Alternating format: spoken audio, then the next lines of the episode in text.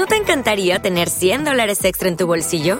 Haz que un experto bilingüe de TurboTax declare tus impuestos para el 31 de marzo y obtén 100 dólares de vuelta al instante. Porque no importa cuáles hayan sido tus logros del año pasado, TurboTax hace que cuenten. Obtén 100 dólares de vuelta y tus impuestos con 100% de precisión, solo con Intuit TurboTax. Debes declarar para el 31 de marzo. Crédito solo aplicable al costo de la presentación federal con TurboTax Full Service. Oferta sujeta a cambios o cancelación en cualquier momento.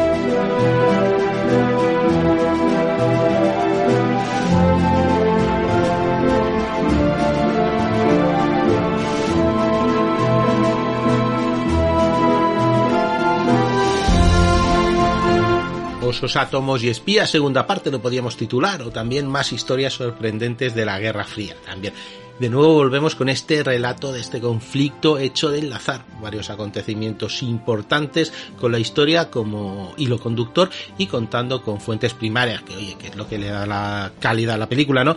Y por supuesto contando con Pera Cardona, autor de este libro, editado por Principal de los Libros y que puede ser un excelente regalo para alguien que le guste la historia, ¿verdad, Pera? Bienvenido.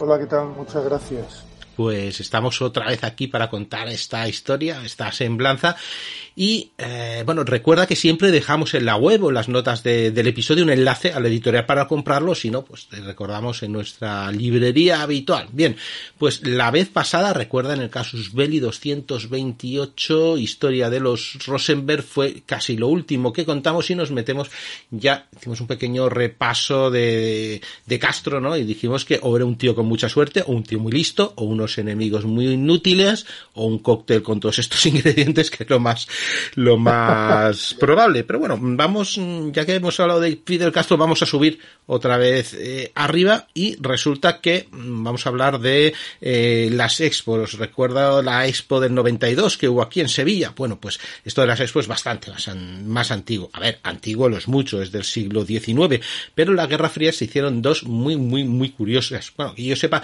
dos, ¿no? Porque hubo un momento, y ahora, ahora me confirmas cómo, cómo fue esto, que van y hacen, bueno, una en Nueva York y otra en Moscú y vamos a estrechar lazos de amistad, ¿no? De unos enemigos que cada vez se veían más, más lejos, ¿no? Fue así, fue primero la de Nueva York, fue eh, luego la, la soviética, ¿cómo fue este show?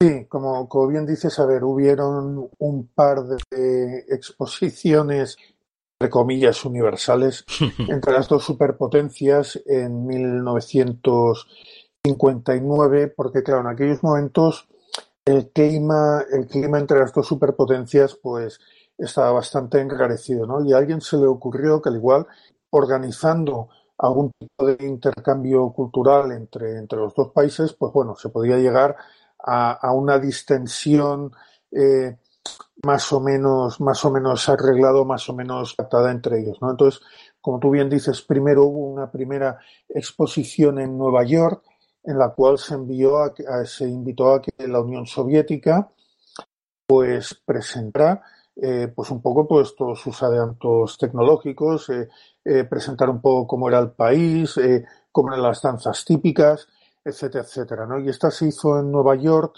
en 1950, en el mes de junio, el anfitrión fue Dwight David Eisenhower, que era el presidente eh, norteamericano en aquel momento, ¿no? Bueno, pues él estuvo recorriendo el pabellón soviético, allá pudo contemplar los automóviles, eh, pudo contemplar, pues, no sé, por ejemplo, una reproducción de, un apartamento típico eh, moscovita de tres habitaciones, e incluso pudo contemplar el Sputnik, el primer satélite artificial eh, que orbitó la Tierra en 1957, ¿no? Esta fue la primera. La segunda se celebró en Moscú y la verdad es que bueno, la primera acabó más o menos bien, no hubo nada, nada así destacable. Quizás sí que la prensa norteamericana pues hizo un poco de sangre al decir que bueno que, que, que, ni los rusos se creían que podían tener un apartamento de tres habitaciones en Moscú o al igual por ejemplo una maqueta que se presentó de un aeropuerto que también era totalmente totalmente sacada de contexto no no no, no se correspondía con la realidad no pero bueno lejos de esto más o menos aquella primera aquella primera exposición fue bien no la segunda la segunda le tocó lidiarla a Richard Nixon, que en la década de los 70 fue presidente estadounidense, que además fue el famoso presidente del, del Watergate, pero en 1959 era el vicepresidente de Eisenhower. Eisenhower le encargó que viajara a Moscú y que montara pues lo que iba a ser una exposición de todo lo contrario de lo que había sido en Estados Unidos. ¿no? En esta ocasión, los norteamericanos tenían que presentar sus productos y su cultura al, pueblo moscovita, ¿no? Lo que pasa es que cuando Nixon llegó a Moscú, pues se encontró con, con Khrushchev, eh, que Khrushchev era un tipo un tanto complicado para esto, eh, tenía bastante mal humor y no sé, no, no le facilitó mucho las cosas a, Nixon, ¿no? Y, y, por ejemplo, pues fíjate, en la exposición esta se dieron varios encontronazos entre los dos Nixon trató de salvar los muebles. ¿Te está gustando este episodio? Hazte fan desde el botón Apoyar del podcast de Nivos. Elige tu aportación y podrás escuchar este y el resto de sus episodios extra. Además, ayudarás a su productor a seguir creando contenido con la misma pasión y dedicación.